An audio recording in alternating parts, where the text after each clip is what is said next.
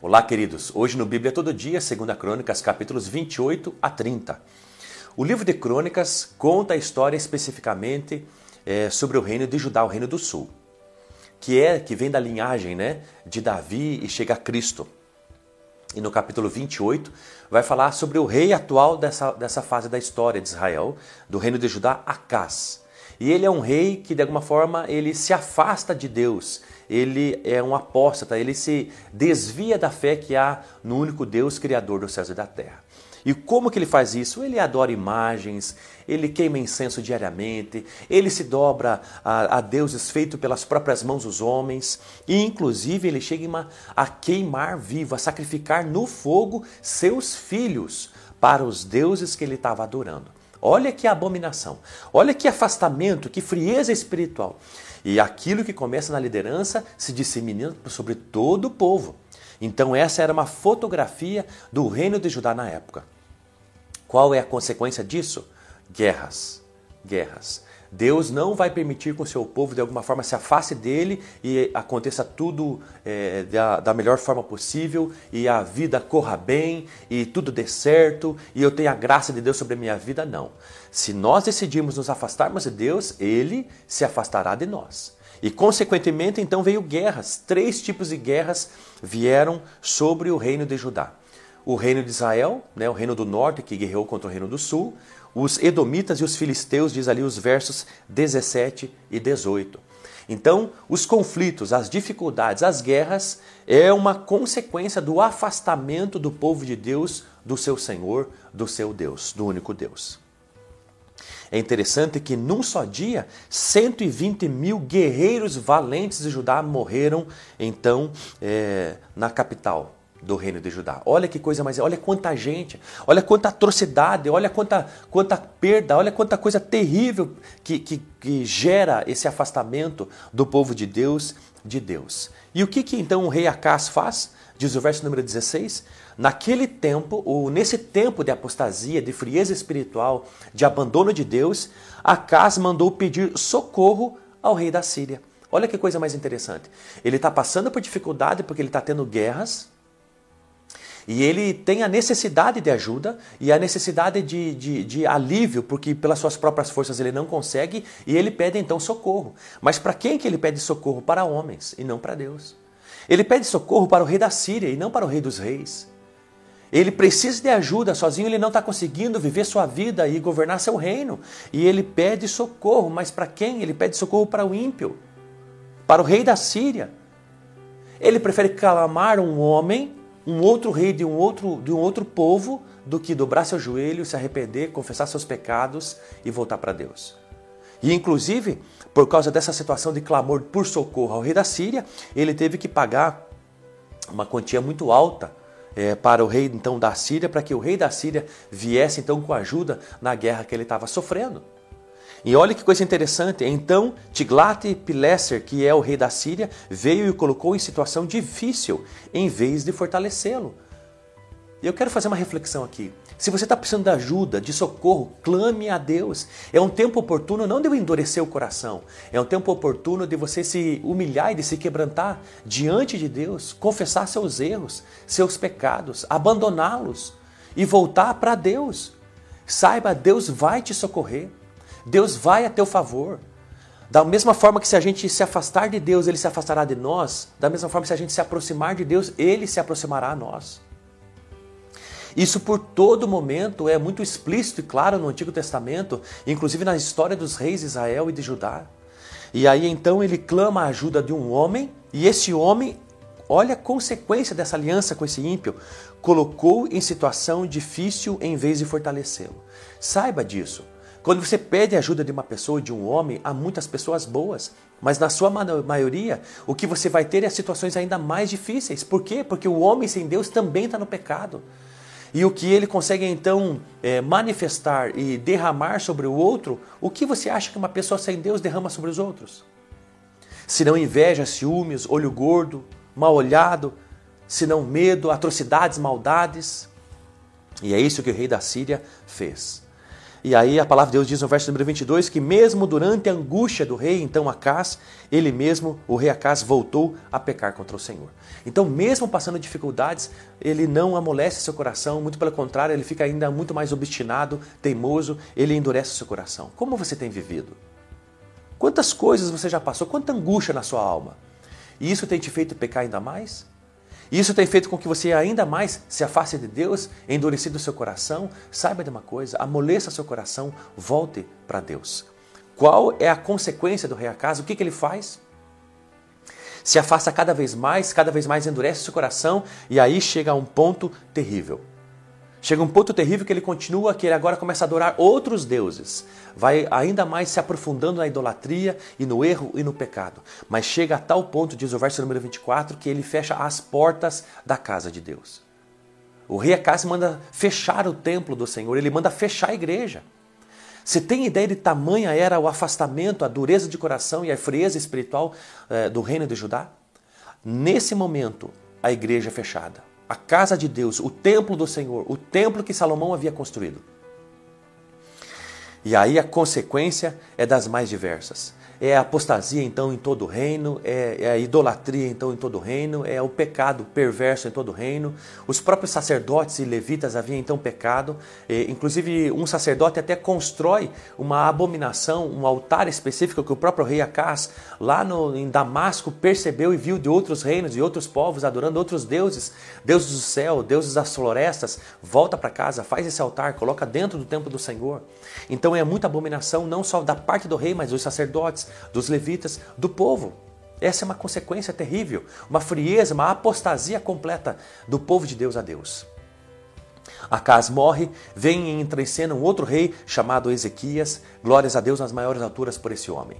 Ele assume o seu reinado e a primeira coisa que ele faz no primeiro ano do seu reino, ele abre as portas da igreja. Ele chama os sacerdotes e os levitas e diz: Olha, vamos, vamos reconstruir o templo, vamos reformá-lo, vamos purificá-lo, vamos santificá-lo. E ele diz: ali no verso número 5: Santificai-vos agora e santificai o templo do Senhor, Deus de vossos pais, e limpai a impureza do santo lugar. E então há essa mobilização é, geral então do, do povo de Judá, do reino de Judá, dos sacerdotes, dos levitas para purificar o templo que outrora foi é, fechado e houve muita abominação dentro do templo do Senhor pelo rei Acás. Há uma força-tarefa. Os, os, sacerdotes se levantam, os levitas se levantam em muito mais prontidão e agilidade e em quantidade. Então essa tarefa de purificação acontece. Para vocês terem uma ideia, ela leva 16 dias, diz o verso número 17, essa purificação do templo. Eles juntam todas as abominações e utensílios e coisas terríveis e levam para um lugar distante na floresta para queimá-lo. Isso é muito interessante. Olha que mobilização. Qual que é a intenção do rei Ezequias com toda essa purificação e santificação, chamando os sacerdotes e levitas para se santificarem e santificarem o templo? O propósito, a intenção do coração do rei está ali no verso número 10. Agora tenho no coração o propósito de fazer uma aliança com o Senhor, Deus Israel, para que a sua fúria se desvie de nós. Ezequias percebeu que a angústia, que o sofrimento que Judá estava passando, que as guerras e conflito com outros povos e nações, era a ira de Deus sobre o povo de Deus, porque o povo de Deus havia se afastado do Senhor.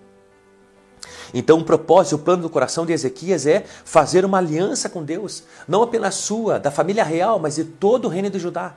Esse é o plano e a intenção, é o propósito do coração então de Ezequias. E é isso que é feito. 16 dias eles levam então para purificar esse templo. Ele levanta ali no verso número 11, chama os levitas e diz: Levitas, não negligenciem é, é, é, servir a Deus na sua presença e o chamado que vocês possuem e que têm. Deus escolheu vocês, então sirvam a Deus de todo o coração. Por quê? Porque tinha acabado com, a, com o fechamento do templo do Senhor, acabou o serviço de sacerdote e de levitas e eles foram fazer outras coisas. 16 dias levam para purificar esse templo, e é isso que eles fazem, e então vai começar agora a consagração do templo. Depois que o templo está purificado e santificado, e também alguns sacerdotes e muitos levitas. Diz a palavra de Deus ali no verso é, número 27, Ezequias ordenou que se oferecesse o sacrifício sobre o altar. Olha o que esse rei ordena que nesse momento aconteça, depois que tudo é purificado e santificado. Que comece então os sacrifícios e os sacrifícios quem faz são os sacerdotes, e comece uma coisa pelos levitas. O que? A adoração. Começou, diz o verso número 27, no mesmo dia que começou os sacrifícios, começou também o canto do Senhor, a adoração que Davi havia estabelecido. Duas coisas, na época de Moisés, só uma coisa tinha: o sacrifício. E essa parte do, do, do, do, servir a Deus é muito importante do sacrifício, a justiça, o caráter, o, a palavra de Deus, o obedecer aos mandamentos de Deus, sabe? Ao se enquadrar naquilo que Deus fala, a santidade. Isso é muito importante e muito necessária. Essa é uma parte do evangelho muito dura. Que é que a gente tem que negar a si mesmo, pegar nossa cruz e seguir Jesus. Mas a outra coisa que também começou, a adoração, o canto, também começou aquilo que Davi havia estabelecido, e essa também é uma parte poderosa: o, o, Espírito Santo, a adoração, os dons do Espírito Santo, os frutos do Espírito Santo, o poder da presença de Deus, Pentecostes, que também simboliza nisso a adoração. Sabe de uma coisa, é muito comum dentro da igreja as pessoas que focam mais uma coisa do que outra. Há tantas pessoas que focam tanto as escrituras, o caráter, o, o, o, viver dignamente na terra, ser santo, de vida piedosa, e há outros que focam tanto o sobrenatural, os dons, o Espírito Santo, os frutos do Espírito Santo, a manifestação do poder de Deus. E às vezes a gente fica num desses lados.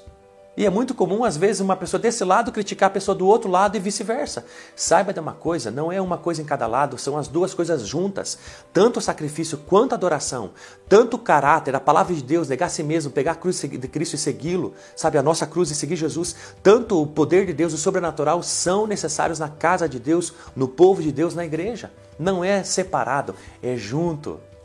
E é assim uma característica então do reino de Ezequias, e ele então estabelece uma coisa preciosa, diz o capítulo número 30, a Páscoa, a festa da Páscoa. E para essa festa ela começou atrasada, um mês depois do que eh, a lei de, do Deuteronômio e Pentateuco havia estabelecido. Por quê? Porque ali diz o verso número 34. Os levitas foram mais ágeis para se santificarem do que os sacerdotes. Havia poucos sacerdotes é, consagrados e santificados, por isso que é, na hora do sacrifício demorava muito tempo e eles perderam então o tempo oportuno da data específica da celebração da festa da Páscoa. Não tem problema, um mês depois eles celebram essa festa, porque já deu tempo dos sacerdotes se santificarem em maior número, mas por que, que os levitas foram mais ágeis para se santificar do que os sacerdotes? Essa é uma coisa que chama muita. Essas curiosidades na Bíblia me chamam muita atenção. De alguma forma, uns, no chamamento do rei Ezequias, para que a gente se purificasse e se santificasse, e santificasse o templo e voltasse a adorar a Deus de todo o coração, uns são mais ágeis do que os outros. O texto diz que os levitas foram mais ágeis do que os sacerdotes. E precisava se purificar, porque havia pecado. O pecado foi generalizado da parte de todos, então cada um devia se arrepender dos seus pecados deveria confessá-los e se aproximar de Deus. Fazer o sacrifício por causa dos seus pecados. Os rituais de purificação, de limpeza do corpo, de, de raspar os pelos do corpo, de lavar o corpo, lavar suas roupas. Então deveria. Esse chamamento foi feito, mas uns foram mais rápidos do que os outros, uns foram mais ágeis do que os outros. E, no, e, na pregação do Evangelho é a mesma coisa. Há uns que são mais rápidos que os outros para se arrepender, para jejuar, para colocar o rosto no chão, para dobrar o joelho, para buscar a Deus. E saiba de uma coisa: é isso que a gente precisa ser rápido e ágil para o chamamento de Deus ao arrependimento e ao quebrantamento. Os levitas foram mais ágeis do que os sacerdotes, e por isso que os levitas, inclusive, fizeram coisas de sacerdotes no capítulo número 30. E isso não foi abominação aos olhos de Deus. Essa festa, então, ela é tão preciosa, ela é tão maravilhosa, que então o próprio o rei Ezequias manda cartas não somente para o reino de Judá, mas para o reino de Israel, chamando as outras tribos para essa festa. E interessante que as tribos de Efraim, Manassés e Zebulon são chamadas. E olha o que diz o verso número 10 do capítulo número 30. Mas os moradores riam e zombavam deles. Olha o afastamento de Israel. Olha o afastamento do povo de Deus. Ezequias chama para uma festa e eles zombam dessa festa que celebrava a libertação da escravidão, do pecado, do Egito. Eles zombam, mas há alguns dessas tribos de Asser, de Manassés e Zebulon que se quebrantam, se humilham e vão para a festa. Olha que coisa impressionante. O que você tem respondido ao Evangelho e à palavra de Deus e à pregação e às coisas de Deus e à igreja? Tem rido, tem tirado sarro, tem olhado isso com zombaria ou tem humilhado o seu coração e tem atendido a esse chamado de Deus para o teu coração? Saiba que é esses dois tipos de pessoas que a gente lê aqui no capítulo número 30, verso número 10 e 11, até hoje é isso. Eles celebram então essa festa, eles se dispõem então a buscar a Deus, buscam a Deus de todo o coração, e olha o que acontece no verso, é, ali no verso número 23. Essa festa de uma semana, ela, ela se torna duas. A alegria do povo é tanto, eles estão sacrificando, estão adorando, eles estão oferecendo sacrifícios, estão cantando a Deus em adoração. O povo está todo feliz, o povo está unido. Judá e Israel estão unidos depois de centenas de anos, depois de séculos, eles estão unidos de novo. Olha que coisa mais preciosa. Está o reino de Judá com alguns reinos do reino de Israel unidos, se lembrando a festa que Deus havia estabelecido, a Páscoa. É muita alegria. A tal ponto que a festa de sete dias dura Duas semanas dura o dobro. Por quê? Porque eles não querem parar. E nesse sacrifício, nessa adoração, nesse quebrantamento, nesse perdão de pecados, arrependimento, nessa adoração e busca por Deus, é, é, tem muita generosidade, tem muita oferta, tem muita comunhão, tem muita comida na mesa, tem muita alegria e muita unidade. E olha o que acontece no último versículo do capítulo número 30 de 2 Crônicas. Então os sacerdotes e os levitas se levantaram e abençoaram o povo. E a sua voz foi ouvida, porque a sua oração chegou até a santa habitação de Deus, até o céu. Os céus não tinham mais um céu de bronze sobre eles, não havia mais uma separação entre Deus e seu povo, mas agora aquilo que eles oravam, Deus escutava, porque a oração subia até o céu. Por quê? Esse era o que estava acontecendo o templo restaurado, ou, ou melhor dizendo, quebrantamento, humilhação, confissão de pecados, purificação então do povo, o templo restaurado, festa de busca a Deus e lembrando o que Deus fez, generosidade, unidade, sacrifício, adoração, era isso que estava acontecendo e por isso era por isso que a presença de Deus estava atenta àquilo que estava acontecendo no meio do seu povo. Olhe para Deus, busque de verdade. Decrete sobre a tua casa, a tua vida, a tua família, a tua igreja jejum, oração. Busque Deus de todo o coração, porque nada pode te afastar de Deus a não ser os teus próprios pecados. Deus te abençoe.